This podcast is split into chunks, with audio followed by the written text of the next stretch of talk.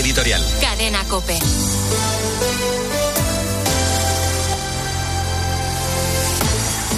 El Instituto Cefas de la Fundación San Pablo CEU acaba de presentar un informe dirigido por Joaquín Leguina y coordinado por Alejandro Macarrón sobre transformación y crisis de la institución matrimonial en España. El análisis de los datos tomados del Instituto Nacional de Estadística y de Eurostat concluye que el 50% de los jóvenes españoles no creen que se casarán y la mitad de los que se casen acabarán en divorcio. Otro dato significativo es que la edad media al contraer el primer matrimonio ha subido en más de 10 años, de 1976 a 2022. Los españoles son los europeos que se casan por primera vez a una edad más tardía, solo superados por los suecos. El desplome de la nupcialidad es especialmente significativo cuando el matrimonio se contrae en la Iglesia. En la actualidad se celebran menos del 20% de bodas católicas, cuando en 1976 eran el 99%. La unión permanente de un hombre y una mujer, que era la forma de vida habitual de los españoles hasta hace cuatro décadas, ha dejado de serlo. El desplome de la nupcialidad y el alto porcentaje de divorcios tienen que ver con la baja fecundidad y con el aumento del número de personas que viven solas. La pareja estable ha sido siempre la forma de convivencia idónea para el crecimiento demográfico. El hecho de que los políticos se mantengan ajenos a este proceso de desgaste de la institución matrimonial es una frivolidad, no solo por ese motivo. La sociedad y las personas concretas están pagando ya un alto precio por la ausencia de uniones duraderas que conformen un núcleo familiar estable que sirva de apoyo para el desarrollo integral de las nuevas generaciones. Con Herrera en Cope, la última hora en la mañana. Cope, estar informado. Señoras, señores, me alegro. Buenos días.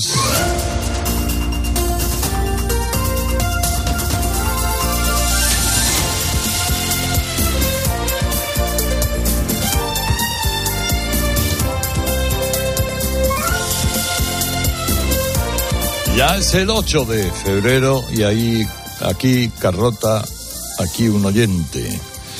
¿Qué nos va a dejar hoy Carlota, la borrasca? Básicamente nubes en toda España eh, y luego lluvias, lluvias, eh, rachas fuertes, eh, a, medida que vaya avanzando el día, ¿no? Podría notarse, la verdad, que en muchos lugares, ¿no? Incluso mucho viento, mucho viento en el noroeste peninsular, oeste andaluz, sistemas montañosos. Hoy estaremos eh, y realizaremos nuestro programa desde el Hotel Mensei eh, en Canarias. ¿eh? Allí estará Alberto y nuestra toda nuestra gente que está disfrutando de la noche de Santa Cruz, esta noche previa a los carnavales de Tenerife. Bueno, el otro carnaval, que menudo carnavales, son las movilizaciones del sector primario, agrario y ganadero de España en, en, carreteras y ciudades. Y hoy, teóricamente, es el día que se incorporan las movilizaciones, vamos a llamarlas oficiales, porque como bien sabemos todos el sector agrario explotó hace un par de días con unas protestas que han sido eh, o se han realizado al margen de los grandes sindicatos del sector. O sea, autoorganización de un colectivo de forma inopinada. Redes sociales, aplicaciones, Telegram, todo eso, eh, que parece que ya es una cosa que viene a quedarse.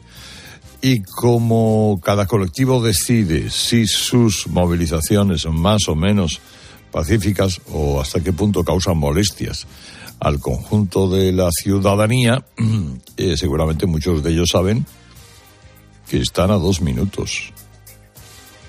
A dos minutos que muchos de los que apoyan esos movimientos del campo seguramente dejen de hacerlo. Porque se sienten rehenes demasiados días.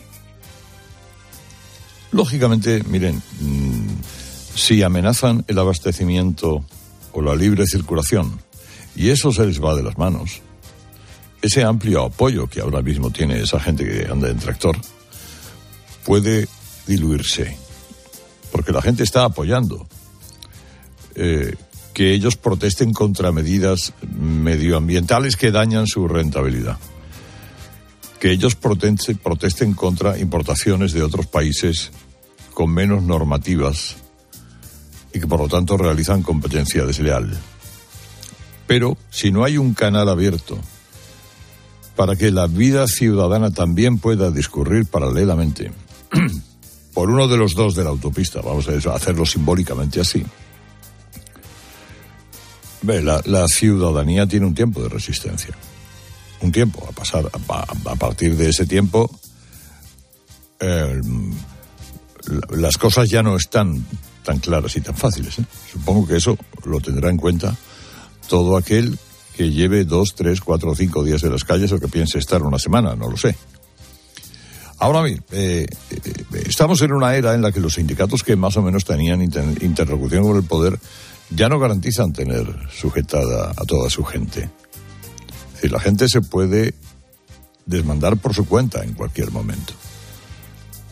Y a ver quién es el guapo que le recrimina ahora a los agricultores que estén cortando carreteras o colapsando el centro de Barcelona si los que hicieron eso y mucho más en 2017 y 2019 están siendo amnistiados y llevados en palmitas por el PSOE de Sánchez. o sea, bueno, dejamos atrás una noche y unas últimas horas tan intensas como tensas ha habido movilizaciones en buena parte del país que han provocado cortes de carreteras en 17 provincias. El saldo nos da una idea de cómo ha ido. 12 detenidos, más de 2.500 identificados, 733 denuncias administrativas. Cortes que han sido especialmente intensos en Comunidad Valenciana, Andalucía, Murcia, Extremadura, Navarra, La Rioja, Castilla y León. Castilla-La Mancha, Aragón, y la, la imagen más potente ha sido la toma del centro de Barcelona, digamos, con columnas de tractores en la diagonal, escoltados por los Mossos, o que la policía ha tenido que desalojar la concentración en el puerto de Castellón. Ha habido cargas policiales en Granada. Un camión ha ardido esta noche en Antequera, a la entrada de un centro logístico, provocando también cargas policiales con lanzamiento de botes de humo y pelotas de goma.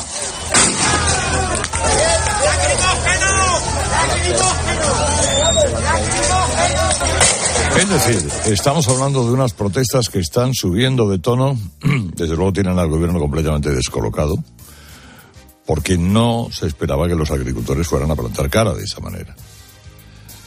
Y hay sectores que han mostrado su inquietud por daños colaterales, el sector del transporte.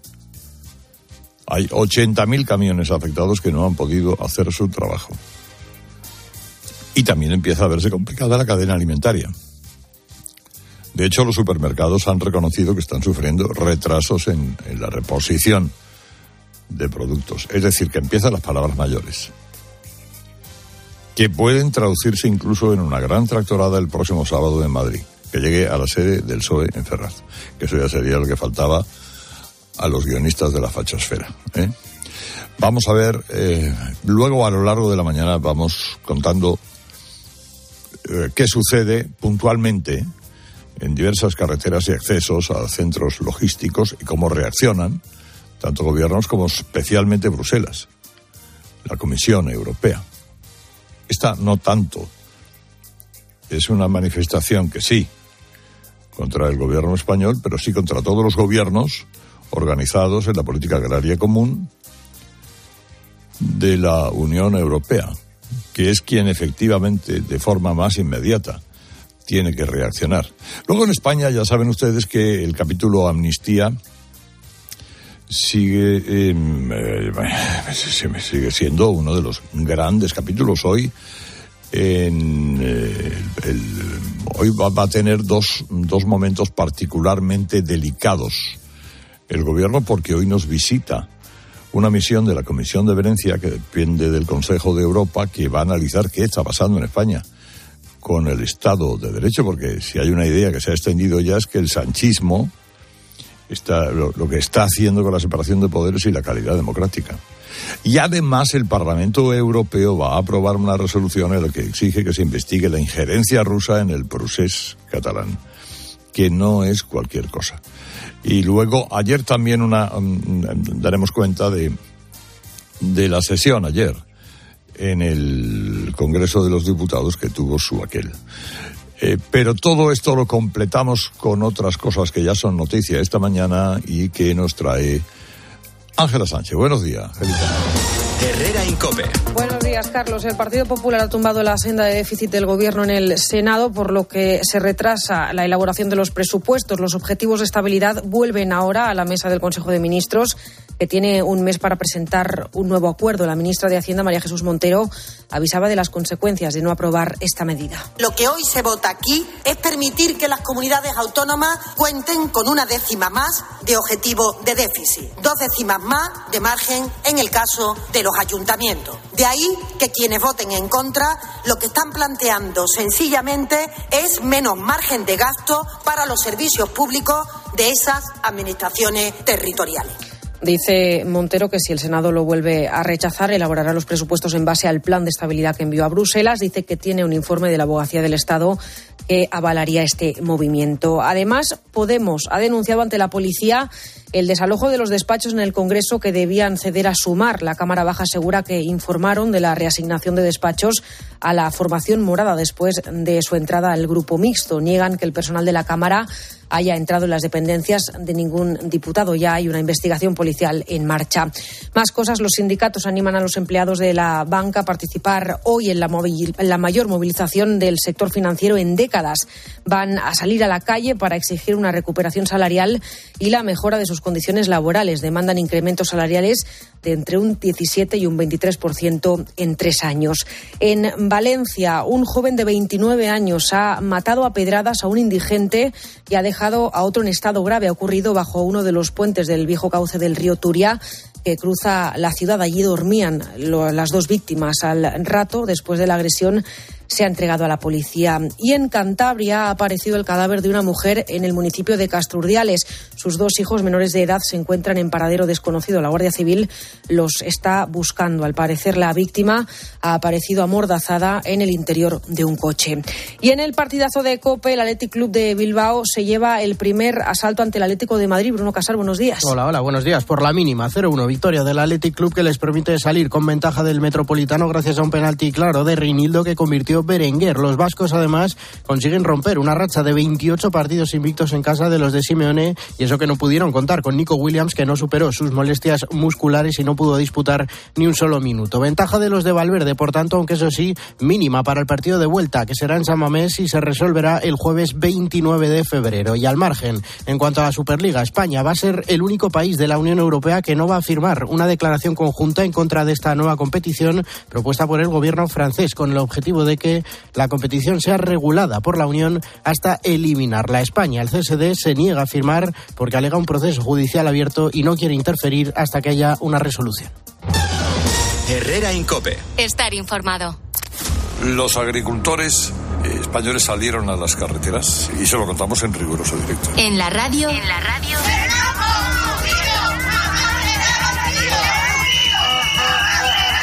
Todo pasa en Cope. Pasa en Vámonos también a Aragón, que es otra de las comunidades donde los tractores han cortado el tráfico. Ahora directamente trabajan a pérdidas. Los de la tarde estamos donde hay que estar, en la carretera, por el Arcén, aproximadamente 4 o 5 kilómetros. En el día que los agricultores colapsan la mayor parte de las carreteras. Y hombre, ahí chocaban dos legitimidades, la del que protesta con sobradas razones y la del que quiere llegar a su casa. Pues precisamente allí en Murcia tenemos atrapado a Ángel Espósito, el director de la conductores alrededor en esa rotonda tomada por... Que lo que más estamos trabajando también. Pedir disculpas pues a todos los que les hayamos entorpecido y les hayamos complicado un poco.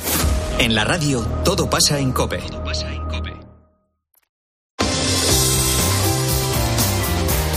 Las 6 y 14 minutos, las 5 y 14 en Canarias, ha quedado visto para sentencia el juicio contra Dani Alves por la presunta violación a una chica en una discoteca de Barcelona. Ayer en la última sesión, el exjugador del Barça dio su versión de lo que pasó la noche del 30 de diciembre de 2022. Se reafirmó en que las relaciones fueron consentidas y en que iba bebido. A esto último se agarra su defensa para intentar conseguir que le reduzcan la condena a un año de cárcel, que es lo que se ha pasado en prisión preventiva. También declararon ayer los forenses que atendieron a la víctima, que nunca sospecharon del relato después de realizar las exploraciones psicológicas. Y ahora esperemos pues, que la sala dicte sentencia lo antes posible. Insistir que para mi clienta se ha puesto punto y final a este largo procedimiento. Ha sido muy difícil llegar hasta aquí para ella, quiero remarcarlo. Es una superviviente, pase lo que pase, es una superviviente. La abogada de la víctima ha defendido lo mismo que la fiscal, que la chica está devastada. Siguiendo el juicio ha estado nuestro compañero Víctor Navarro. Víctor, buenos días.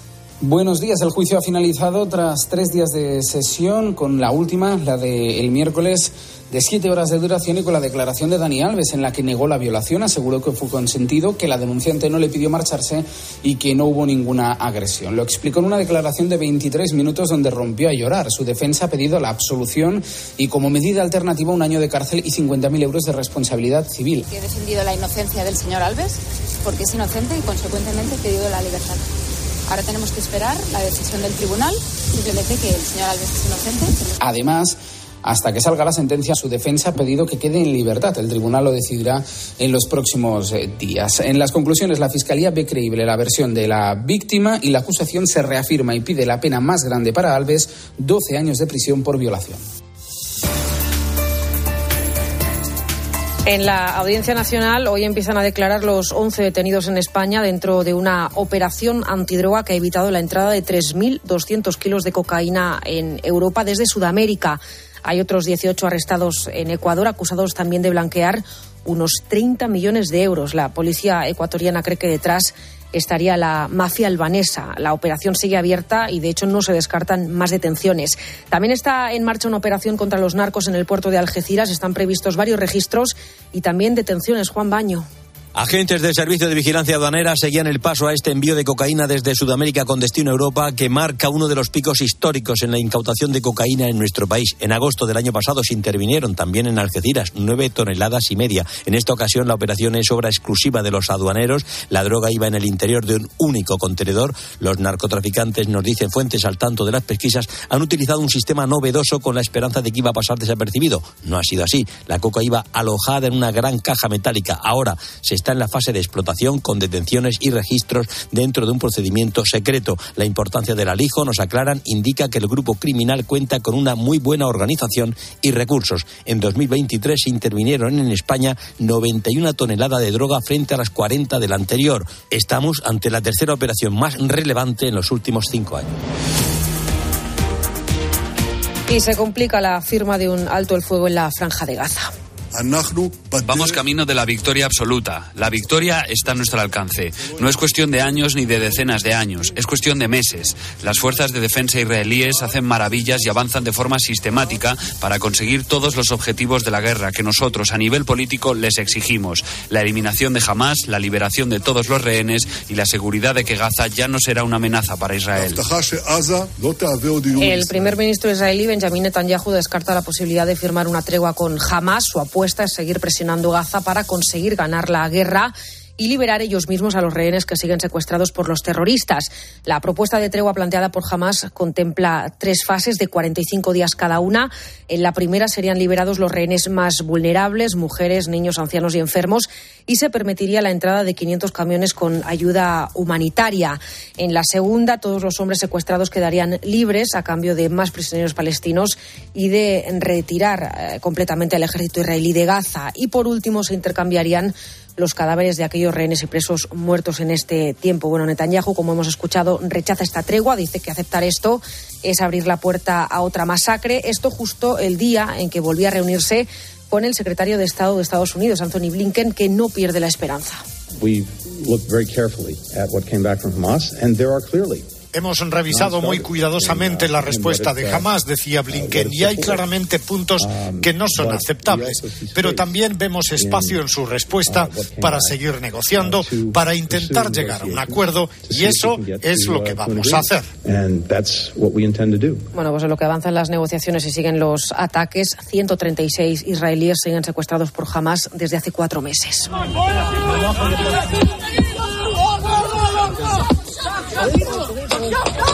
Desde aquel 7 de octubre en que Hamas atacó Israel empezaron a sonar las alarmas y los terroristas fueron asaltando las casas de civiles, de personas como Clara Marman, que estaba pasando el fin de semana junto a su familia, su pareja, dos hermanos y una sobrina, y que ayer explicó cómo lo vivieron aquí, en Herrera en Cope. ¿Cómo fue ese momento de la llegada de, de los terroristas y de la entrada en, en su casa? ¿Escucharon ruido, violencia? ¿Qué pasó? Rompieron las ventanas, tratamos de proteger la puerta para que no la abran, pero no hubo caso. Eh, tirotearon eh, nosotros estábamos todos abrazaditos instintivamente, toda la familia, en un rinconcito de la habitación y por suerte tirotearon para, para la, el otro rincón. Mi hermano sintió que las balas le pasaban al, al ladito del brazo, pidió no tiren, no tiren, no tiren. Eh, y nos sacaron de casa.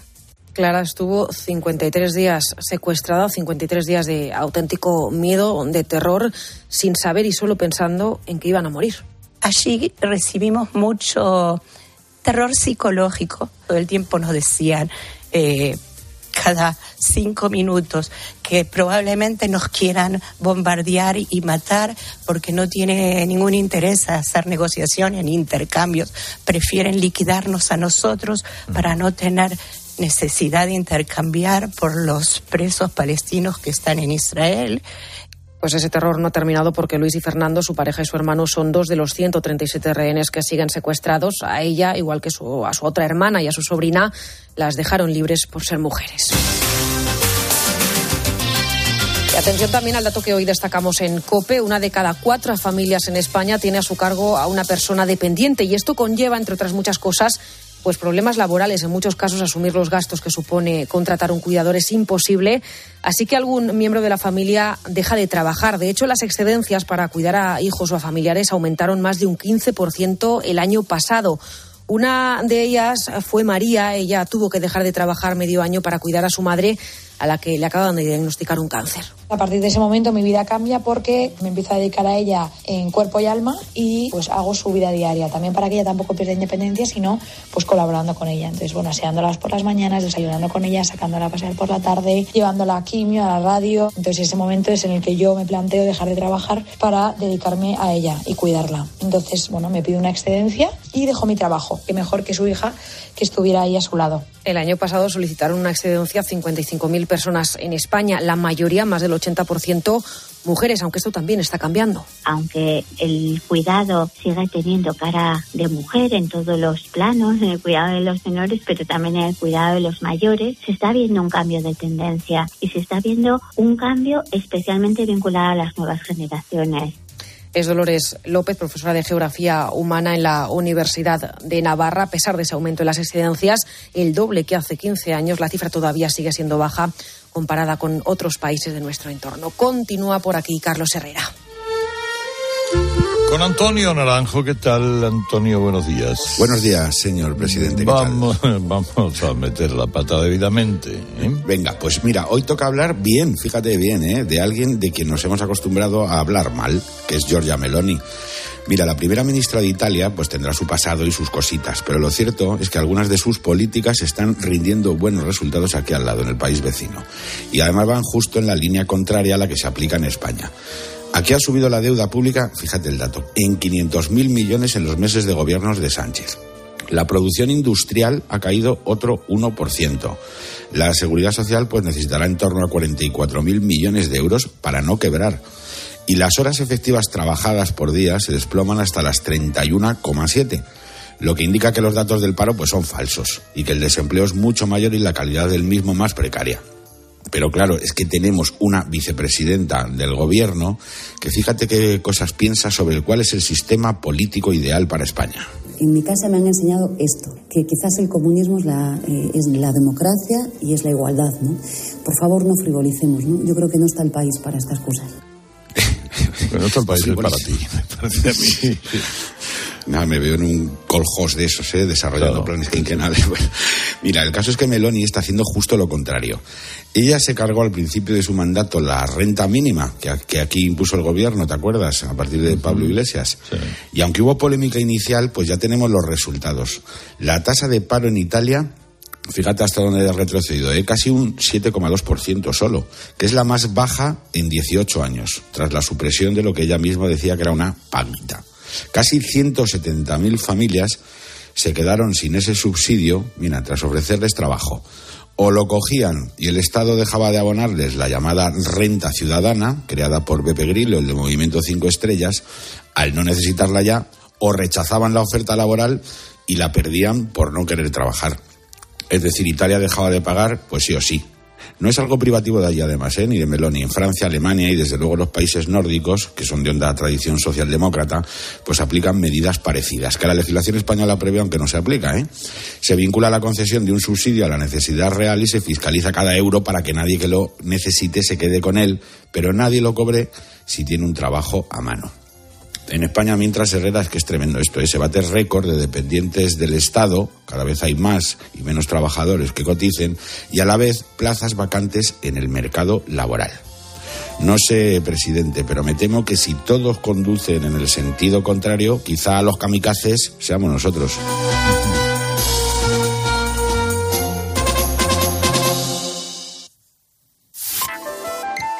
Herrera Incope. Escuchas Cope.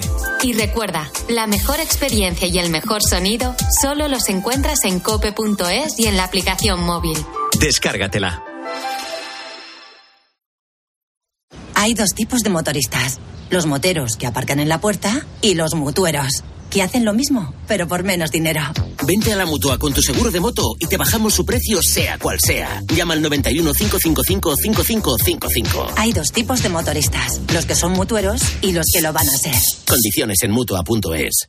En CEPSA te damos cinco motivos para venir a nuestras estaciones de servicio. Ahorrar, ahorrar, ahorrar, ahorrar y sí, ahorrar. Seas cliente particular o profesional, te regalamos 5 euros si te unes a CEPSA Go o a esta Resa Direct. Y además ahorra 5 céntimos por litro en tus repostajes. Ven a CEPSA y llévate ya tus 5 euros. Consulta condiciones en cepsa.es.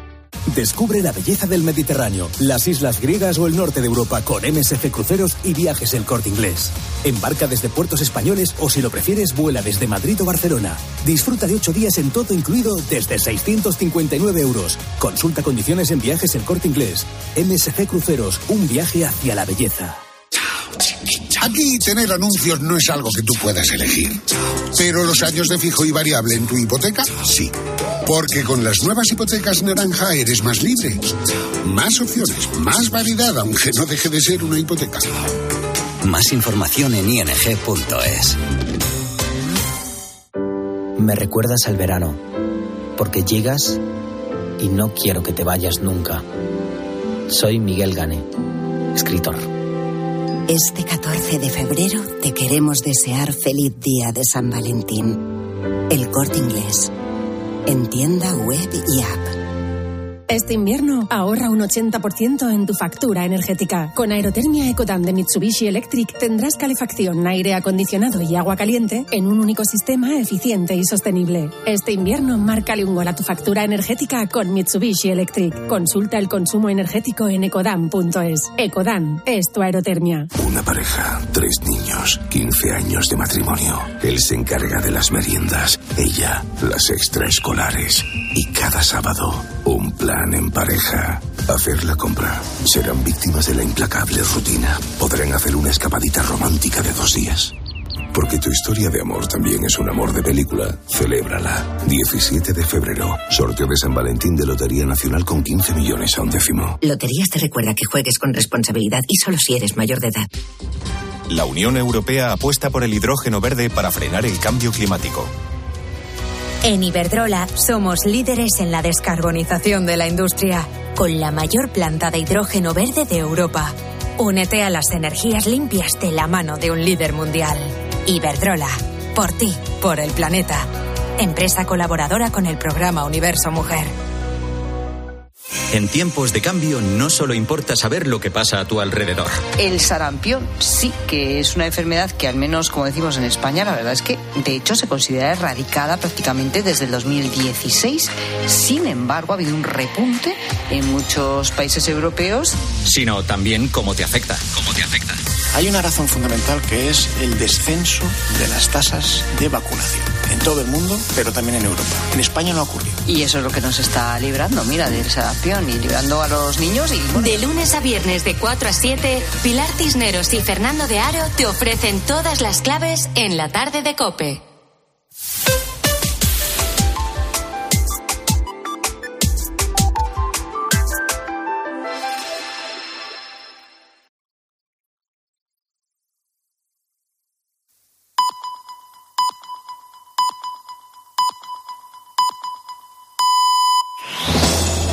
Con Herrera en Cope, la última hora en la mañana. Cope, estar informado.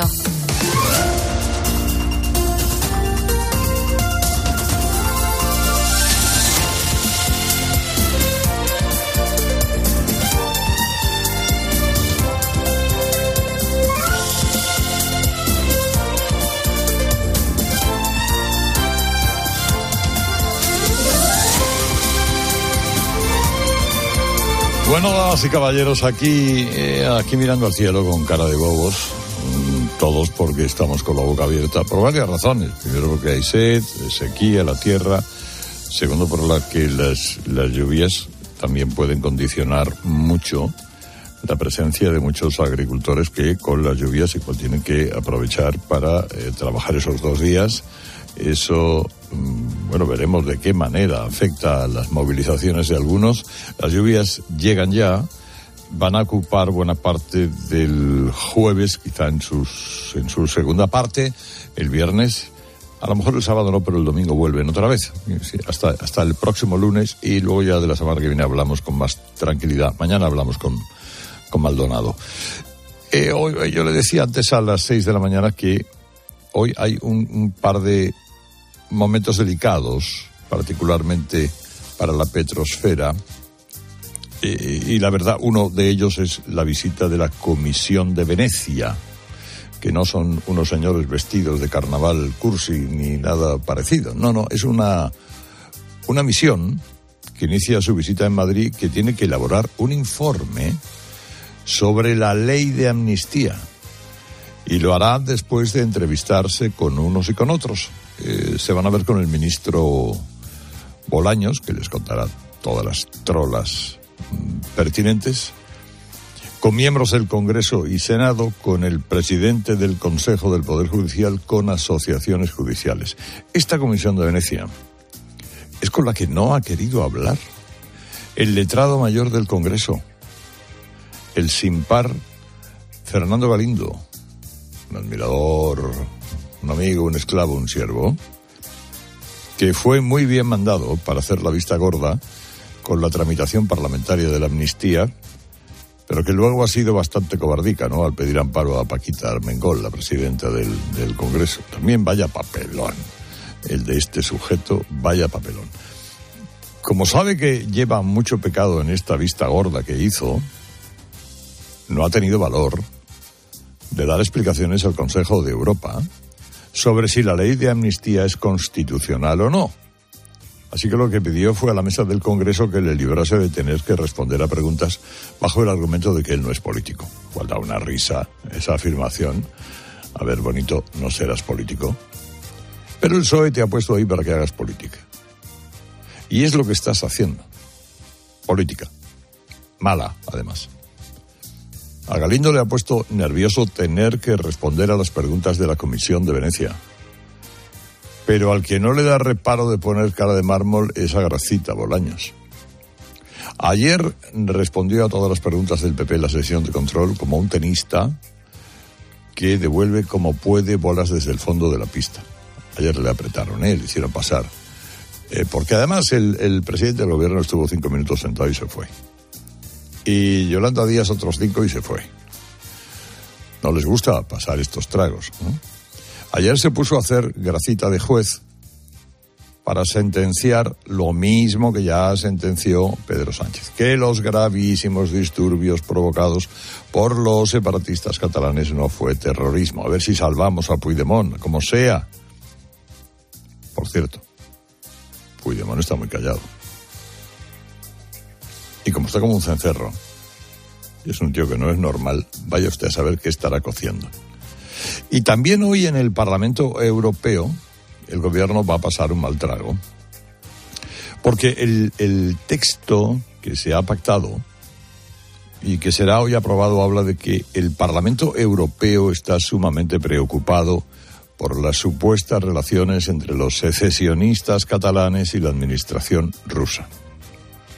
Todo viene a raíz de que, ya saben ustedes, se descubrió que una eurodiputada de Letonia, con máscara que espalda, ha estado trabajando como agente de Moscú durante 15 años. Espía de Putin. Eh, una cosa que hizo fue hacerse indepe catalana. Cogerle cariño a los separatistas catalanes, que era para verlo, ¿eh? El, catalanismo tan sentido en esta mujer en los años del Prusés. Claro, ahora se ha descubierto el pastel de por qué esta lagarta era tan anti-española, tan pro-independencia de Cataluña. Estaba moviendo el avispero para perjudicar a la Unión Europea.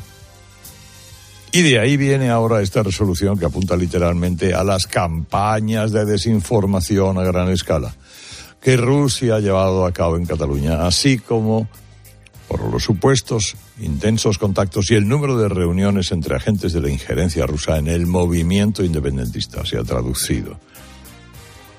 Que hoy el Parlamento Europeo va a denunciar a Puigdemont tuvo contactos con Rusia para perjudicar a la Unión. Y esa resolución va a contar con el apoyo de los liberales y de los socialistas europeos, porque entienden que el asunto es muy grave. O sea que el papelón del PSOE es tremendo, porque claro, van a tener que decidir qué hacen, ya pueden imaginarse lo que van a hacer. Pero como se les ocurra hoy votar en contra de una resolución que pide investigar un intento de traición a la Unión Europea, estos quedan retratados per secula seculorum. Es lo que ha querido destacar esta noche en la linterna el eurodiputado del PP Javier Zarzalejos enorme incomodidad de los socialistas españoles ante sus propios colegas europeos, porque es muy difícil defender que hay una injerencia rusa inaceptable en el curso de la negociación. Han tenido que reconocer que lo que ha ocurrido en España es grave y, de hecho, la resolución conecta a Puigdemont y su entorno con esa investigación, pide que esa investigación continúe y deplora los ataques que están sufriendo los jueces que están investigando estas injerencias rusas. Bueno, ya les digo, papelón papelón. Hoy va a ser también un día muy entretenido. Ahora, damas y caballeros, vamos a ver, Ángela, hay otras cosas del día. ¿Cuáles son? Herrera Incope. Pues por ejemplo que ha quedado visto para sentencia el juicio a Dani Alves por la presunta violación a una joven en una discoteca de Barcelona. En la última sesión el futbolista ha insistido en que la relación fue consentida. La fiscalía pide nueve años de cárcel, doce la acusación particular y su defensa la absolución o reducir la pena a un año, que es lo que ha estado en prisión provisional que he defendido la inocencia del señor Alves, porque es inocente y consecuentemente he pedido la libertad. Ahora tenemos que esperar la decisión del tribunal, simplemente que el señor Alves es inocente. En Alicante han detenido en un club de alterne al presunto asesino de una mujer en la Alfaz del Pi. La víctima fue a denunciar a su pareja el día anterior, pero se arrepintió en el último momento. Los dos estaban inscritos en el sistema Biogen, ella por haber sufrido violencia machista por parte de su exmarido y él por maltratar a su exmujer. Ya son tres las mujeres asesinadas por violencia machista en lo que llevamos de año. Y la policía ha detenido en Ibiza al cerebro del mayor robo de joyas y diamantes de la historia de Países Bajos. Un asalto en 2005 en el aeropuerto de Ámsterdam por un nutrido grupo de ladrones. Robaron piedras preciosas valoradas en más de 60 millones de euros. El arrestado ya fue detenido en 2017 junto a otras cinco personas. Fue condenado a siete años de cárcel, pero huyó tras quedar en libertad a la espera de que se resolviera el recurso que presentó contra la condena. Y en el partidazo de Cope, ventaja mínima para el Athletic Club de Bilbao en las semifinales de la Copa del Rey Bruno Casar. Victoria de los de Valverde 0-1 que les da cierta ventaja, aunque como dices mínima para ese partido de vuelta el jueves 29 de febrero después de un gran partido en el Metropolitano que resolvió con un penalti que convirtió Berenguer. El Atlético de Madrid tuvo numerosas ocasiones para igualar la contienda, pero finalmente cayó derrotado tras 28 encuentros invictos en casa. Y tenemos nuevo lío entre la Federación Española de Fútbol y la Selección Española Femenina porque, tal y como adelantó Andrea Peláez aquí en COPE, la Federación ha tenido que cambiar la sede de las semifinales de la Liga de las Naciones del 23 de febrero, que a priori era el nuevo Mirandilla, aunque no había nada firmado con el Cádiz, debido a que el equipo gaditano no puede ceder su estadio porque juega el día 25. De esta forma, la nueva sede de esas semifinales, que además enfrentan a la selección ante los Países Bajos, será el estadio de la Cartuja. El ente federativo comienza desde hoy la devolución del importe de las entradas que ya estaban vendidas. Pedro Sánchez y la presidenta de la Comisión Europea, Ursula von der Leyen, visitan hoy Mauritania. Allí pretenden reforzar la cooperación de ese país africano, de donde parten el 80% de los cayucos que llegan a las costas canarias. Ricardo Rodríguez, buenos días. Buenos días. Mauritania se ha convertido en un punto clave fuera de las fronteras de la Unión Europea. La llegada masiva de embarcaciones de migrantes a las costas de Canarias ha representado toda una llamada de atención. Por eso, Pedro Sánchez acude junto a Ursula von der Leyen al país africano con un explícito objetivo, el refuerzo de la cooperación a largo plazo. La visita conjunta pondrá sobre la mesa un paquete de fondos, cerca de 200 millones de euros, para abordar los desafíos de Mauritania, principalmente programas de desarrollo económico, incluidos los destinados al control migratorio. Según datos del Gobierno, en 2023 se registraron casi 57.000 llegadas irregulares a España, un aumento del 82% respecto al año anterior y el incremento ha sido significativo desde diciembre a causa de la inestabilidad en el Sahel. Ante este drama resulta esencial la generación de oportunidades para los mauritanos.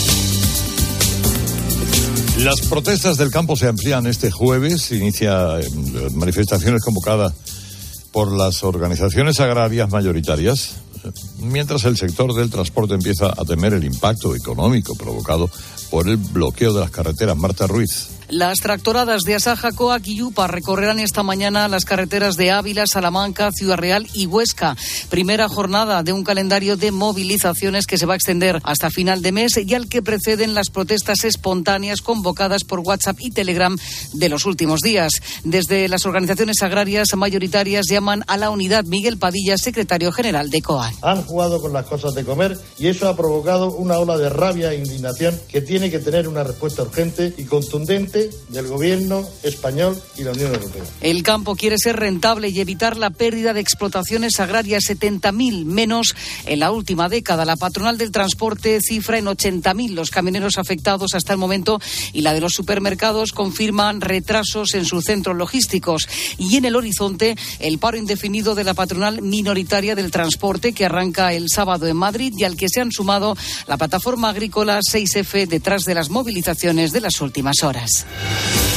Araquis, ¿qué tal? Buenos días. Buenos días, Herrera. Bueno, ¿qué dice hoy la prensa? Como destaca el mundo en la portada, la revuelta del campo amenaza a las ciudades y de momento no encuentra interlocución con el gobierno. 12 detenidos ayer, a veces subraya la amenaza real del colapso en los centros logísticos de las capitales. La razón habla del llamamiento de la plataforma 6F, desde la que se organizan vía redes sociales la revuelta, a tomar Madrid este sábado con una tractorada hasta la calle Ferraz, sede del PSOE. Sánchez añade, promete modificar una ley de la cadena alimentaria que no está sirviendo para lo que se hizo, evitar que el campo trabaje a pérdidas. La imagen de las portadas en la prensa catalana es para los tractores en el centro de Barcelona ayer. El hartazgo rural irrumpe en Barcelona, titula el periódico de Cataluña. Y como dato relevante, apunta el país, las tractoradas han preferido esquivar Galicia en plena campaña electoral. Allí, las organizaciones agrarias posponen la protesta hasta después de las elecciones.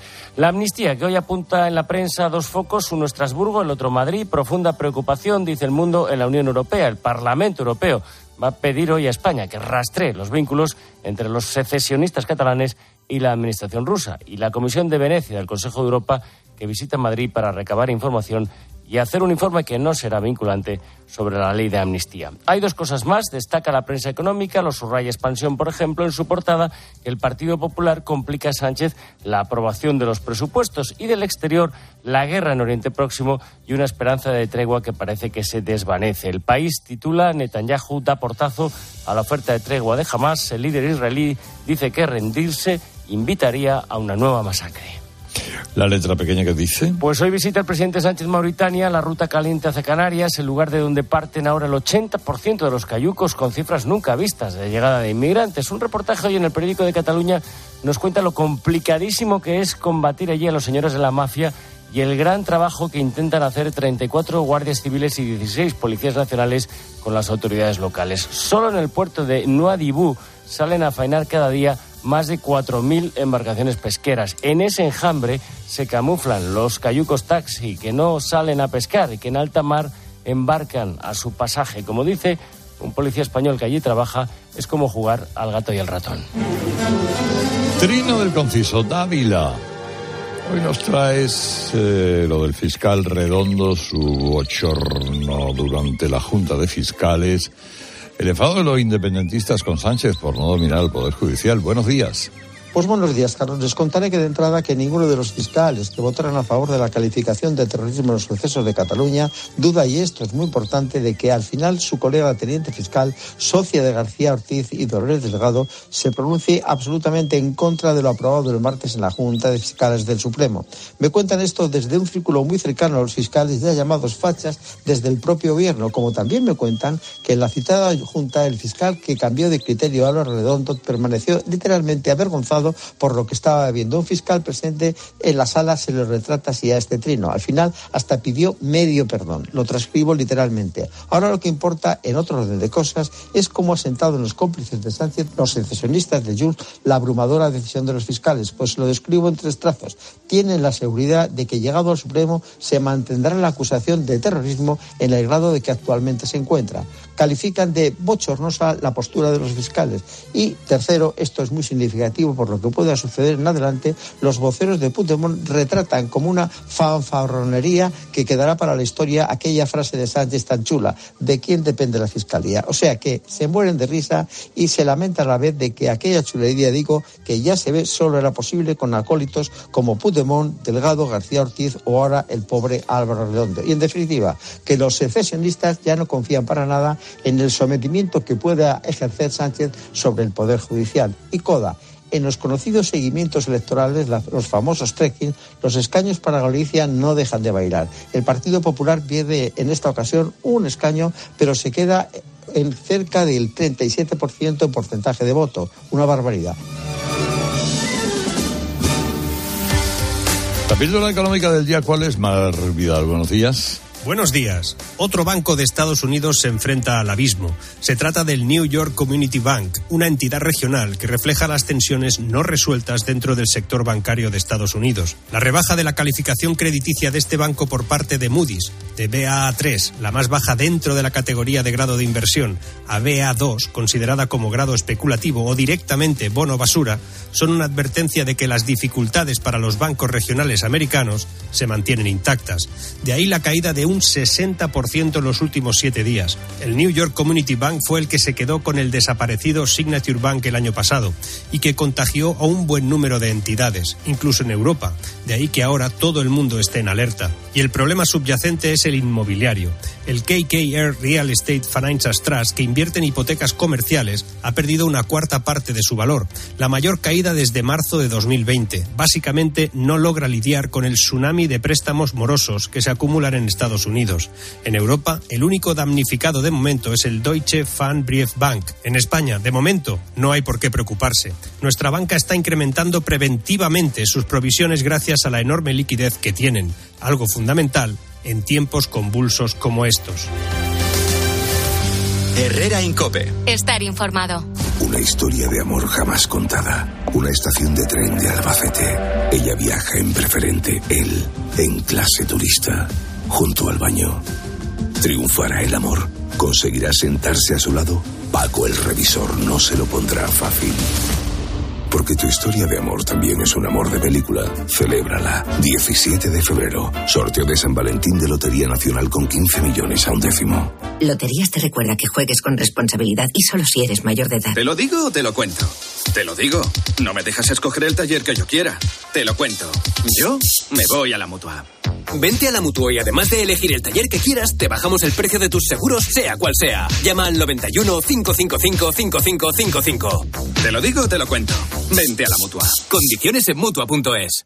Llega el mes de los proyectos del Leroy Merlin. Más de 500 productos con descuentos de hasta el 25%. Solo hasta el 29 de febrero. Aprovechalo y vuelve a enamorarte de tu casa renovando el baño, tu cocina, cambiando tus suelos. Sea cual sea la reforma que tienes en mente, de este mes no pasa. Compra leroymerlin.es en la app en el 910 49 99 99 o en tu tienda Leroy Merlin. En Alquiler Seguro sabemos que cada cliente es único. Por eso estamos orgullosos de ser la primera empresa del sector en recibir la certificación AENOR de compromiso con las personas mayores. Horario preferente, más de 50 oficinas a tu disposición, gestores especializados y mucho más para que la edad no sea un obstáculo en tu alquiler. Alquiler Seguro, la revolución del alquiler. Si una parte de ti quiere estrenar casa ya, pero la otra necesita entender bien la hipoteca. Con la que está cayendo, ¿qué hago? ¿Fija, variable o mixta?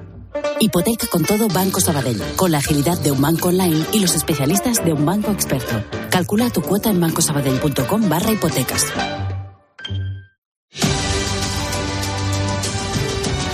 La fruta pelada, MJ Navarro, buenos días. Buenos días, Herrera. Vamos a repasar lo que hace ruido. Y hasta lo que hizo ruido hace 30 años. Entonces no había redes y no se viralizaba nada. Pero este momento dio la vuelta al mundo.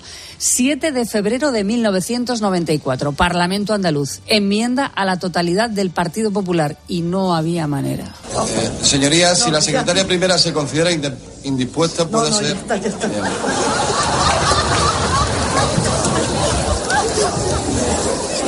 Continúe, continúe con el llamamiento para votación. Silencio, el secretario segundo. Señor Se suspende la sesión, ya verás. Ah, es buenísimo. Por favor, señorías. Señor Santaella, puede seguir usted llamando a los diputados para ejercer la tercera votación. Juan Vicente Acuña. Seguí y votación. Ya ahí, ya, o sea, le salió. Es que al Diego, presidente. Diego Valderas, que era un, fue un buen presidente del, del Parlamento y un buen amigo, un buen, un buen alcalde de Boyullo, al que quiero y respeto mucho, acabó diciendo eso con su, con su estilo, con su Z eh, onubense. Señoría, se suspende la sesión. Claro, es que esto es un clip, eh, la, la, escena dura más y es que es imperdible. O sea, hay que verla entera porque es graciosísimo. Bueno, en las últimas horas uno de los asuntos que más ruido causan es el juicio contra Dani Alves Herrera por presunta agresión sexual a una joven en una discoteca de Barcelona. Ayer declaró el acusado que iba bebido y que no le tuvo que insistir a la chica para que le acompañara al baño y además simuló incluso gestos de la joven en el juicio. Y también lloró. Recordemos que es la quinta versión que ha dado sobre el suceso. Su amigo, el que le acompañaba, también ha cambiado la versión. Lo mismo dijo el día anterior su mujer, Joana Sanz, que contó que la noche de autos llegó muy bebido y que no pudo hablar con él. Claro, en redes se ha recuperado esto que declaró Joana a un programa de televisión hace solo unas semanas. personas que trabajan en el mundo de la noche, que lo conocen de hace muchos años y demás, me dicen, oye, de verdad que, que es una persona siempre que, que es súper seria, que cuando bebe y demás luego empieza a beber agua, cuando ya está todo bien, o que no es una persona que se emborracha, que acaba haciendo boberías, o sea, a todo el mundo le ha sorprendido, incluso gente que, que yo no les caigo bien me han dicho esto y digo, bueno, pues Ha quedado visto para sentencia, así que eh, habrá que esperarla. Ángel Hernández, el diputado del PSOE en las Cortes de Castilla y León, detenido por violencia de género, ha dimitido de todos sus cargos. El ex procurador socialista fue detenido por amenazas, coacciones y maltrato a su novia. Ábreme la puerta, zorra, le dijo. Y luego se fue a por los agentes que fueron a detenerle, a los que amenazó y causó lesiones. Vamos, el cuadro completo. En redes se recuerdan algunas de sus intervenciones. y que pueda ser un vicepresidente de, la Junta Vox, que al final sería un desastre para, para las mujeres, para los trabajadores, para los sindicatos. Pues ese es Ángel Hernández. Siguen las movilizaciones del campo español con bastante despliegue policial, por cierto, incluidos antidisturbios. León fue una de las provincias donde más se notó ese despliegue. Como has contado tú, Herrera, detrás de estas tractoradas y cortes de carretera no están los sindicatos agrarios. Un agricultor de Toledo explica muy bien por qué. No nos representa ningún sindicato. Yo pago 80 euros de cuota sindical y el gobierno le da a mi sindicato 600 por mi afiliación. le da lo mismo el sindicato. Entonces, ¿a quién va a hacer caso mi sindicato? ¿Al que le da 600 o al que le da 80? A mí que me diga, que me diga mi sindicato, un sábado a Madrid a manifestarse. Va a haber más policías y más guardias que manifestantes. Yo no voy un sábado a Madrid, no hay ningún político, no hay nadie. Esto lo van a ver en todos los sitios. Claro, tienen razón. Quieren también que tenga su notoriedad, lógicamente. Ayer sesión de control del gobierno, donde, eh, bueno, de manera lógica salió a relucir eh, las movilizaciones del campo. Es Santiago Abascal. Por cierto, dígales si en su santa ira y su justa indignación alguno aprieta demasiado como sus socios, si para ellos habrá amnistía o eso solo está reservado aquí a los traidores, a los terroristas y a los ladrones. Se dirigía a Pedro Sánchez diciéndole, bueno, pues si alguno de los agricultores se pasa y tiene algún problema, eh, imagino que la ley de amnistía también estará para él. Y se habló también de educación, eh, que no todo va a ser la amnistía, de la EBAU, la selectividad, que es un asunto recurrente y que no satisface a nadie. El PP insistió en la necesidad de una prueba común en todas las comunidades autónomas. La ministra de Educación, Pilar Alegría, argumenta el no. El Partido Popular, que lleva reclamando la EVA única desde que reinaba Carolo, llegan al gobierno de España, gobiernan con mayoría absoluta y no la aplican y no la aprueban. ¿Y saben por qué? ¿Y saben por qué? Porque la Constitución, el ordenamiento jurídico y, la sí, y las competencias de las comunidades autónomas no se lo permiten. A la Constitución le cabe la amnistía, pero una EBAU común no. Voy a terminar con algo que no es nuevo, pero que está siendo conmoción en redes. Resulta que en diciembre Pablo Carbonell, ex Toreros Muertos, acudió a un concierto de misiones salesianas y acompañado de la Orquesta Filarmónica Estudio Live cantó Mi agüita amarilla, pero en filarmónico.